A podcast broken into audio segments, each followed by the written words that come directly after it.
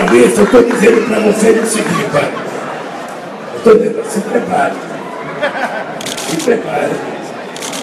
Porque, se for necessário, eu serei candidato outra vez.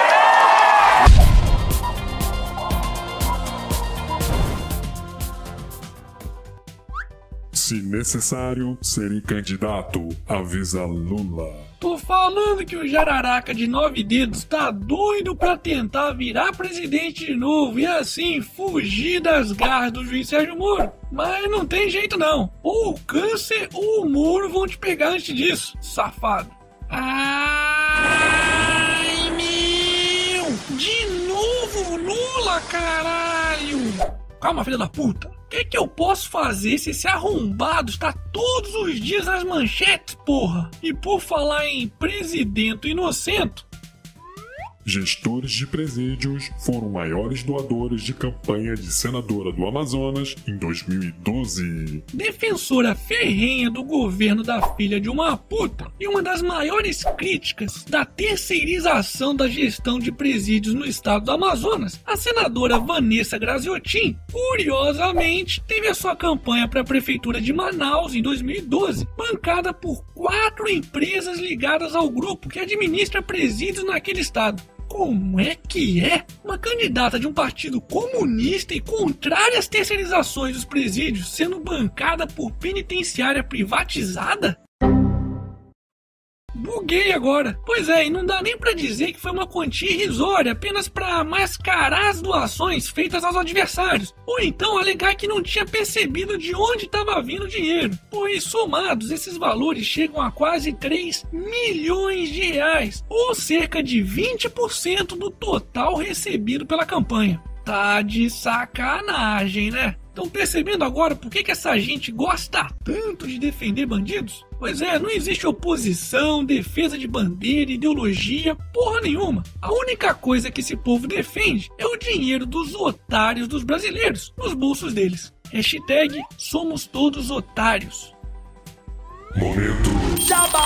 E aí, já tá inscrito no canal? Então não se esqueça de ativar a porra do sininho. Talvez assim, quem sabe, por acaso, você receba um aviso do YouTube falando que tem vídeo novo no canal. Porque esse YouTube tá foda, viu? Outra solução ainda melhor é acompanhar o canal diretamente pelo site www.canaldotário.com.br ou pelas redes sociais como Facebook ou Twitter, que aliás é a rede social que eu mais interajo com as pessoas. Chupa YouTube, aqui é canal do otário, porra.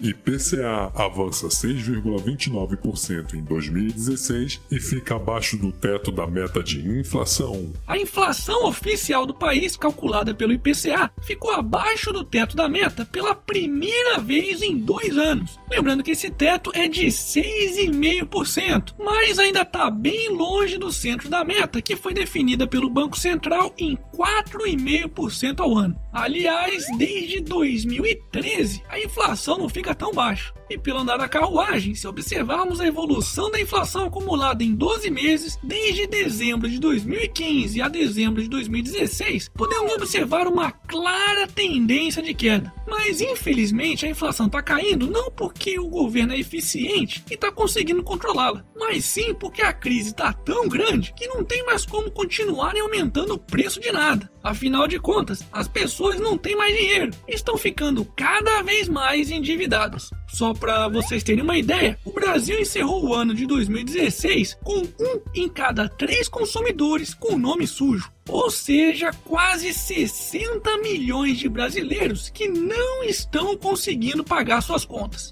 Isso é coisa pra caralho.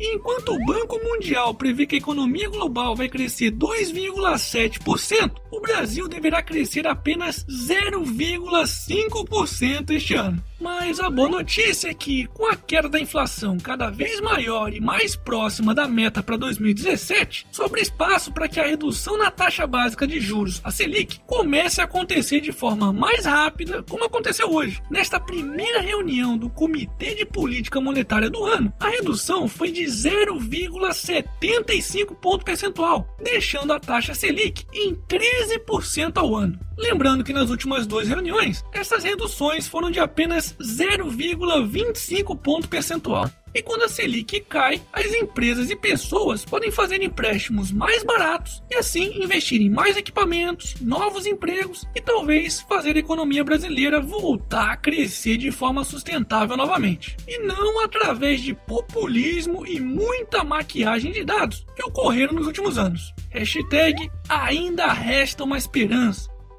E para finalizarmos essa edição, Selena Gomes e The Weeknd trocam beijos e curtem clima de romance. Chupa, baby. é mesmo é. Paga, olha o que perdeu.